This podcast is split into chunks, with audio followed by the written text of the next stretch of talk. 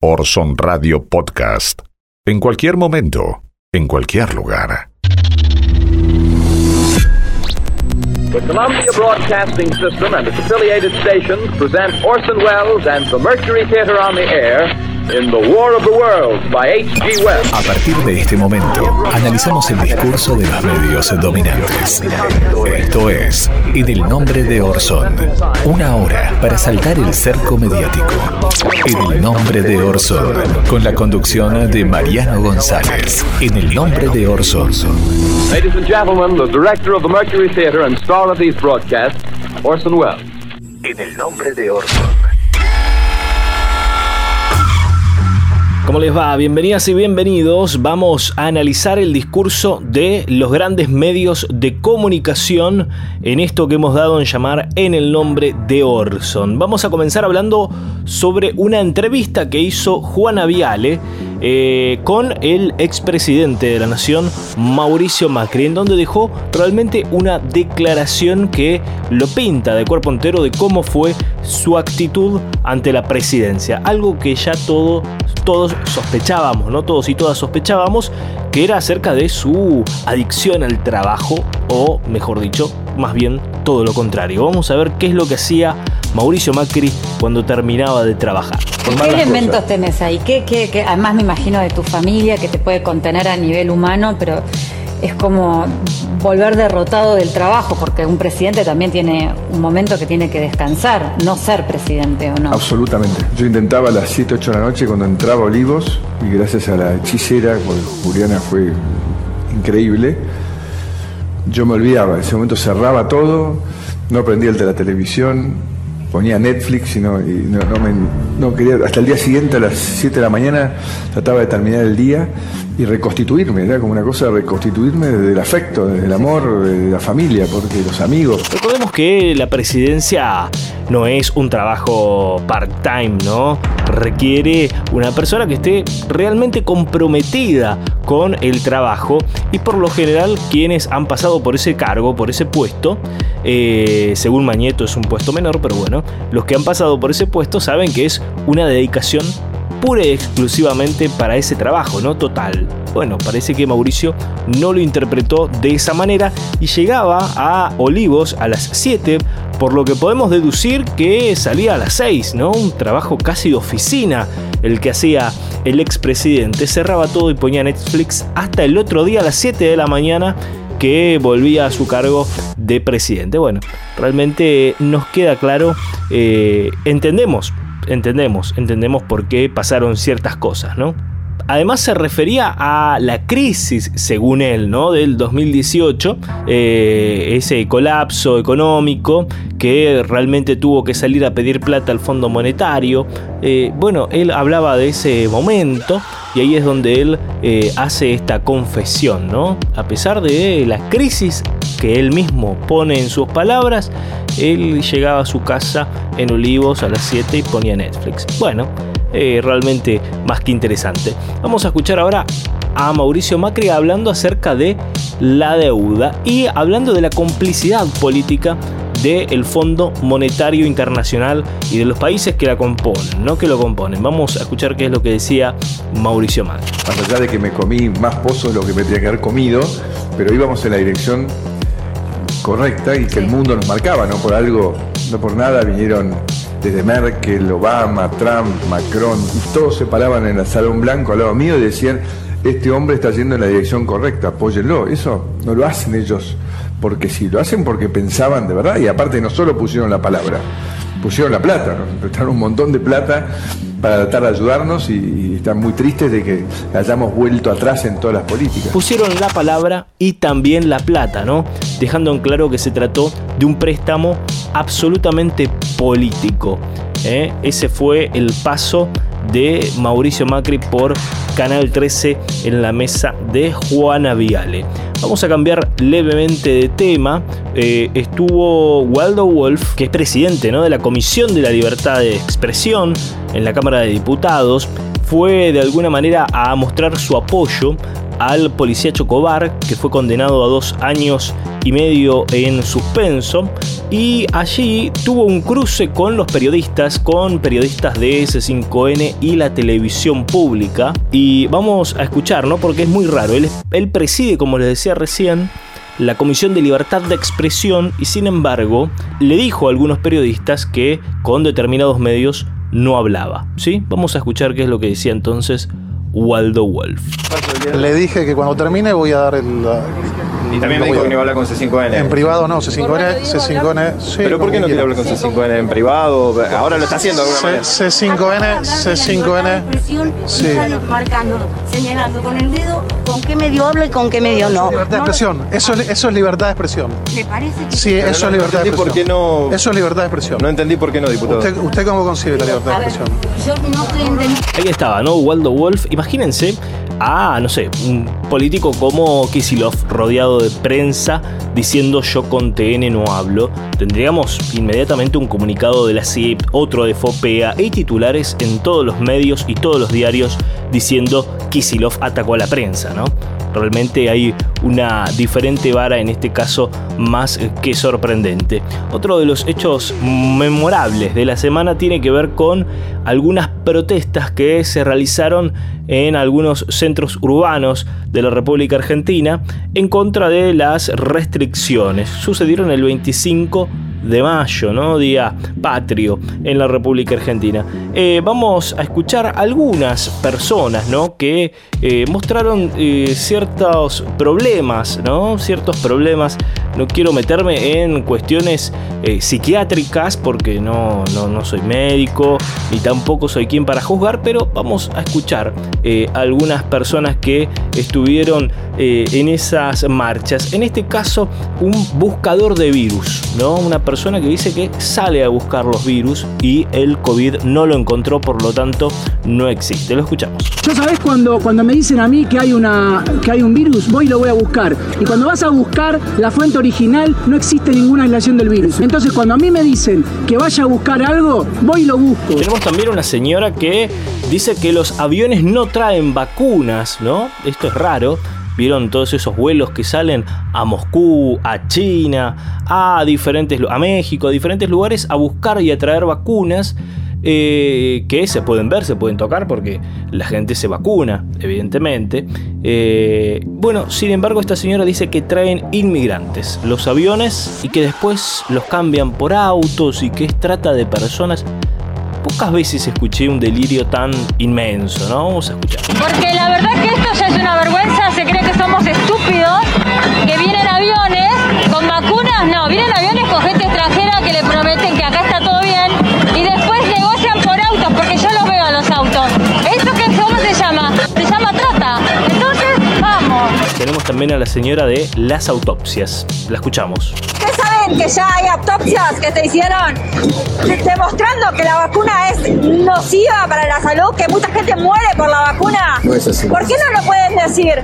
¿Por qué nos censuran cuando nosotros decimos que están intubando gente que no tiene absolutamente nada?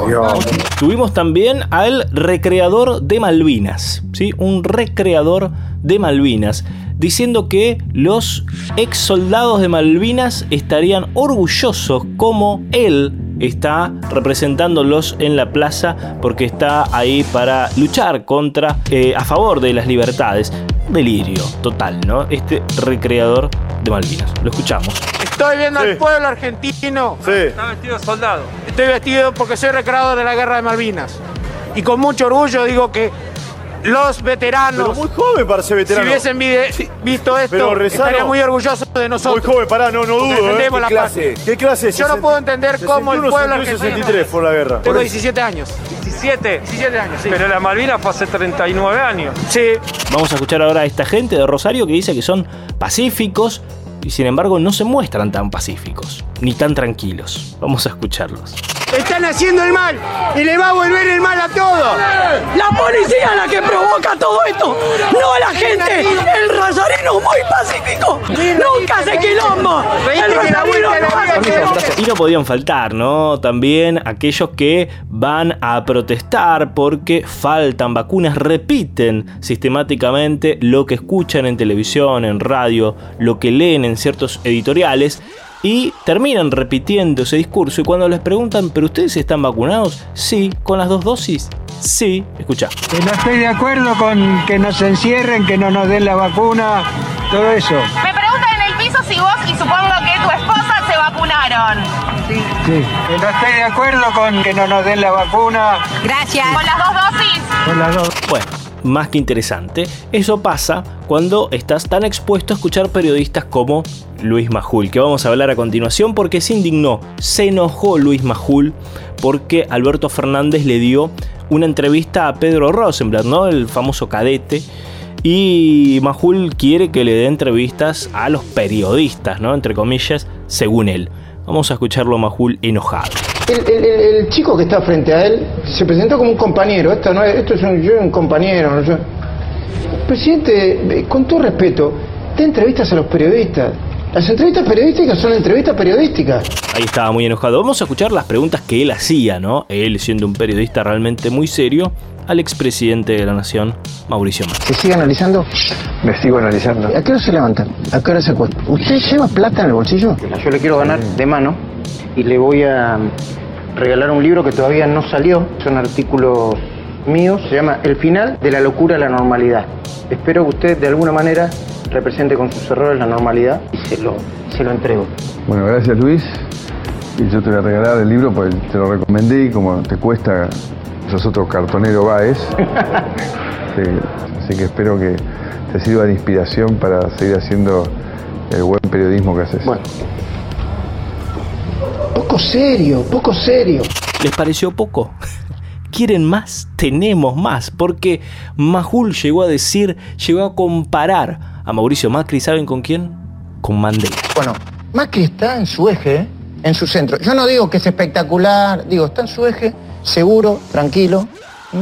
Preocupado por, por el cepo, por la inflación, pero está como en un estado zen, pero está como en un estado zen. Marcos Peña y todo su equipo lo quieren convertir en el primer presidente del siglo XXI. Moderno, vinculado con, la, con las tecnologías, ¿eh? planteando que los derechos humanos se deben respetar en Venezuela, en Argentina y en toda Latinoamérica y en el mundo, eh, y desarrollista. Y con, con algo, con algo, eh, quiero decir, de Nelson Mandela, el libro que me recomendó. Qué gran momento, señores. En la conducción de este programa, quien les habla, Mariano González, colabora con la producción el señor Pablo Daniel Ovín. Estamos desde FM Freeway 90.7 de Ramos Mejía, retransmiten la radio pública de Ituzaingó FM 89.3 y FM 91.7 Radio La Uni, la radio de la Universidad Nacional de General Sarmiento. También podés escuchar nuestro podcast en Spotify. Nos encontrás como en el nombre de Orson. En el nombre de Orson. No nos temen por lo que decimos, nos temen por lo que guarda nuestro disco duro. Ahora analizamos el presente, revisando nuestro archivo. Momento de archivo, ¿no? De revisar el disco duro, de hacer algo de memoria. Y tenemos que hablar de Elisa Carrió. Ustedes saben que tuvo eh, una polémica tiempo atrás porque decía que la vacuna rusa era veneno. Hizo una denuncia, fue desestimada. Y eh, bueno, finalmente se vacunó. Obviamente no con la rusa, se vacunó con la vacuna de AstraZeneca. Dijo Carrió, estoy feliz y no me vacuné con la vacuna de un laboratorio de Rusia porque Putin es un dictador. Vamos a escuchar qué es lo que decía Elisa Carrió. Lo logré. Me vacuné primera dosis con AstraZeneca, 64 años y con morbilidades. Así que estoy dentro de todo el orden legal de los mayores de 60 con morbilidades que ya están en 50 o menos. Así que estoy feliz. Y no me vacuné con la vacuna eh, de un laboratorio de Rusia porque Putin es un dictador. Así que respeté los principios, sepan que todo va a pasar y que aunque haya enormes errores, Para septiembre vamos a estar bien. Dice que Riot debe ser la única persona en el país que pudo elegir la vacuna con, con la cual se vacunó, ¿no? Realmente llamativo. Continuamos de la siguiente manera. En el nombre de Orson. Vamos a hablar un poco acerca de este mito de las 14 millones de vacunas Pfizer que supuestamente tenían que estar en enero y ya estaríamos todos absolutamente vacunados. Algo que es absolutamente falso, ¿no? Es absolutamente falso por varios motivos que vamos a detallar a continuación. En la última semana hubo un cruce realmente muy interesante entre el señor Lombardi, el ex secretario de Medios, y Juan Carlos Cisneros, eh, subdirector del Hospital Muniz. Sucedió en A Dos Voces. Vamos a escuchar cómo fue ese cruce eh, hablando acerca de este tema, ¿no? Acerca de si es cierto, tal como dice la oposición que Argentina debería haber tenido 14 millones de vacunas Pfizer en enero febrero o si es algo absolutamente falso, ¿no?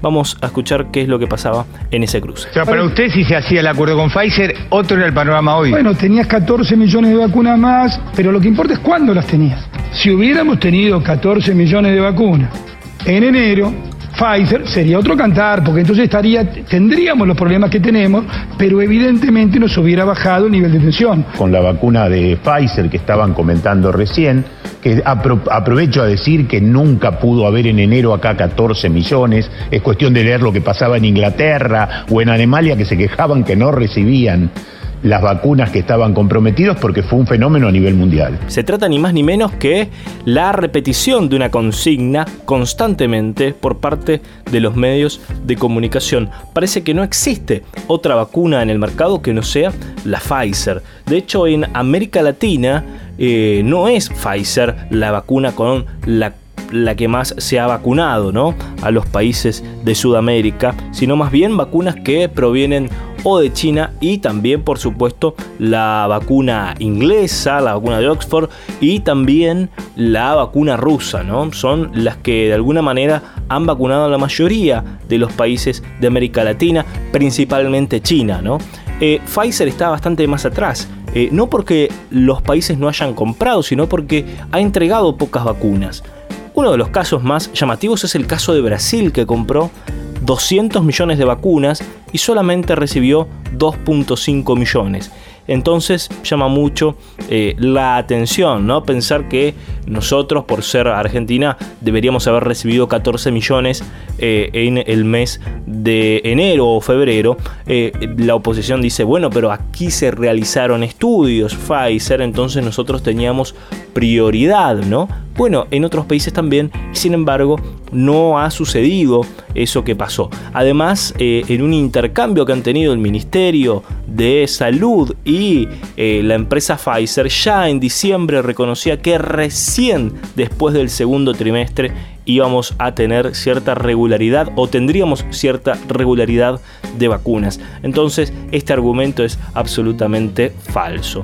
No tuvimos ni hubiésemos tenido esa cantidad de vacunas que eh, esgrime la oposición, vocifera la oposición. Vamos a escuchar cómo constantemente se instala que eh, Argentina debería tener esa cantidad de dosis y que aparentemente la única vacuna buena es Pfizer. Vamos a escuchar. ¿Por qué no tenemos, por ejemplo, la vacuna de Pfizer? ¿Por qué no hay vacunas de Pfizer? ¿Qué negocio no pudieron hacer con Pfizer? ¿Por qué motivo nosotros no tuvimos las vacunas? ¿Qué pasó con Pfizer? De verdad es que no se sabe. ¿Estamos ante un Pfizer Gate?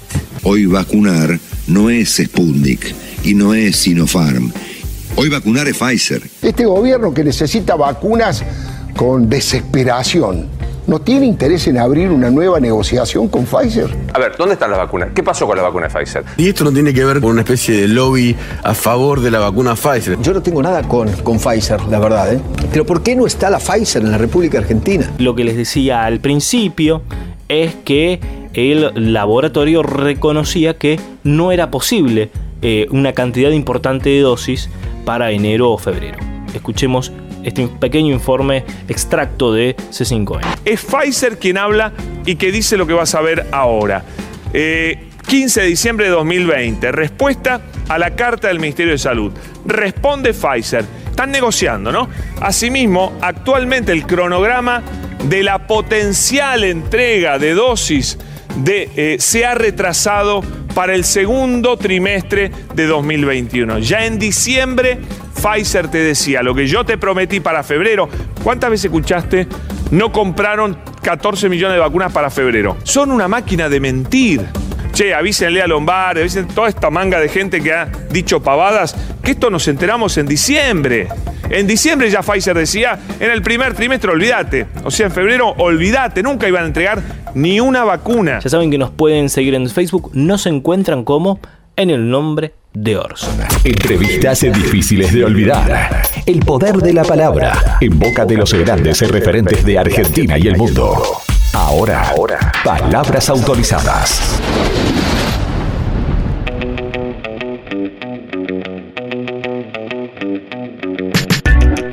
Momento de palabras autorizadas.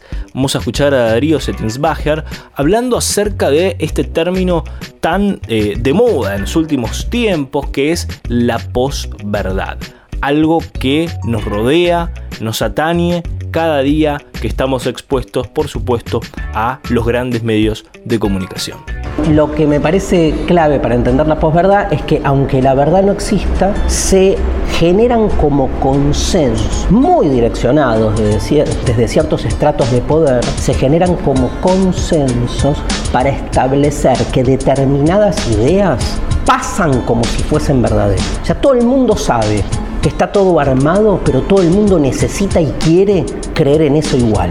¿Por qué? Porque le cuaja, porque le sirve, porque entrama con sus intereses. ¿Cómo actúa? ¿Cómo opera esa posverdad? En el mundo de los medios me parece que este, opera de una manera muy, digamos, que, que, que es posible de ser explicada tomando un concepto de Foucault. Es imprescindible para entender cómo funciona el poder. Foucault trata de correrse de una concepción represiva del poder. Es como si Foucault dijese, digamos, quieren entender cómo opera el poder hoy, el poder no reprime, sino que normaliza. Miren qué cambio en nuestra idea de poder, qué diferencia. No es que viene el poder y dictamina lo prohibido y lo permitido, sino que el poder va construyendo nuestra forma de pensar, haciendo lo normal. Miren la fuerza que tienen los medios en este efecto de normalización. En el nombre de Orson. Momento de hablar de fake news y tenemos que decir que son falsas las declaraciones, como siempre, de la médica Chinda Brandolino sobre vacunas contra el coronavirus. ¿no? Eh, una vez más, Chinda eh, está diciendo cualquier estupidez. Las vacunas contra el coronavirus no contienen una solución metálica que magnetiza la zona en la que se recibe la inyección, a diferencia de lo que señala Brandolino en una entrevista. Eh, ahora les vamos a hacer escuchar algo al respecto. ¿no?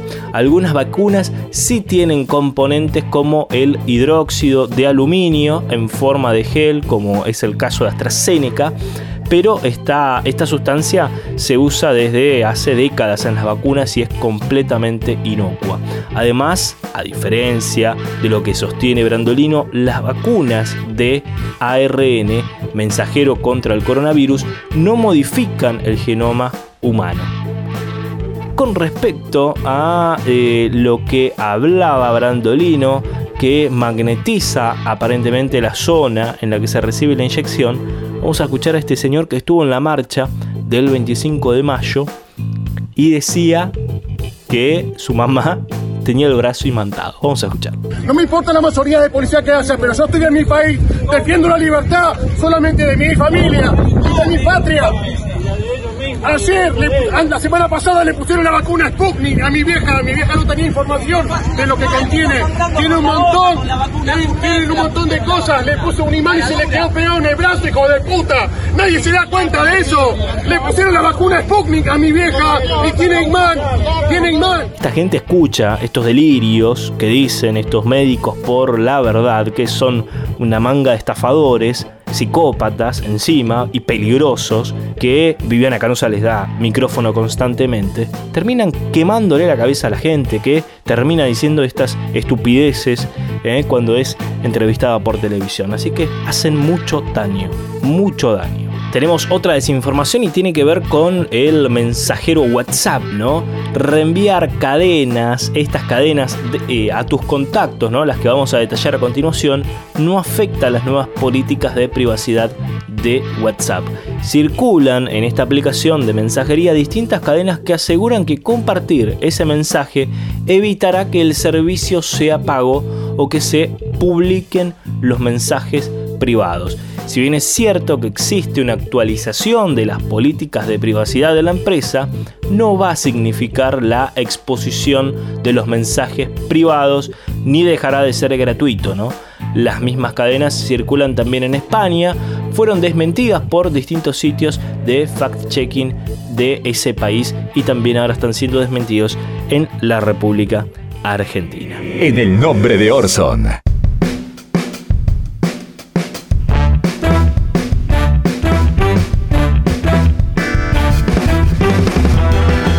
Último bloque de En el nombre de Orson y vamos ahora a escuchar a un periodista que evidentemente tiene pocos conocimientos sobre tecnología y termina haciendo el ridículo. Eduardo Feynman se entera en cámara que todos los televidentes están teniendo acceso a sus datos personales. ¿Por qué? Porque expuso el QR de su permiso de cuidar en televisión y obviamente la gente podía escanearlo. Vamos a escucharlo. Y apuntás con la cámara abierta como si le fueras a sacar una foto. ¿Vos podés, vos podés escanearme mi teléfono? Claro. A ver, eso esperá, significa. esperá, hagámoslo, a ver, esperá. probemos. A ver, vamos. A ver, Vamos, vamos. Escaneame en vivo. mi, escanea- exactamente. Escaneame mi QR. Espérate, A ver, yo ven, estoy con el teléfono acá. espérate, espérate que ahí lo. Ahí está. ¿Ven? Ahí mi teléfono me dice. ¿Qué dice? ¿Ven? Que hay una página web en ese QR. Yo Sí. aprieto. ¿Y qué dice?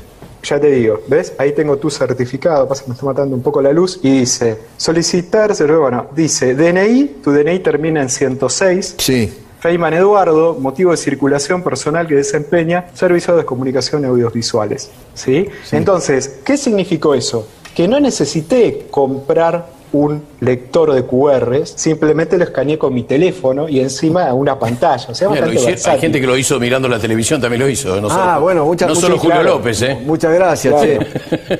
Muchas gracias. Mira vos, acá hay un amigo que lo hizo Eh, también. Gracias, eh, Julito.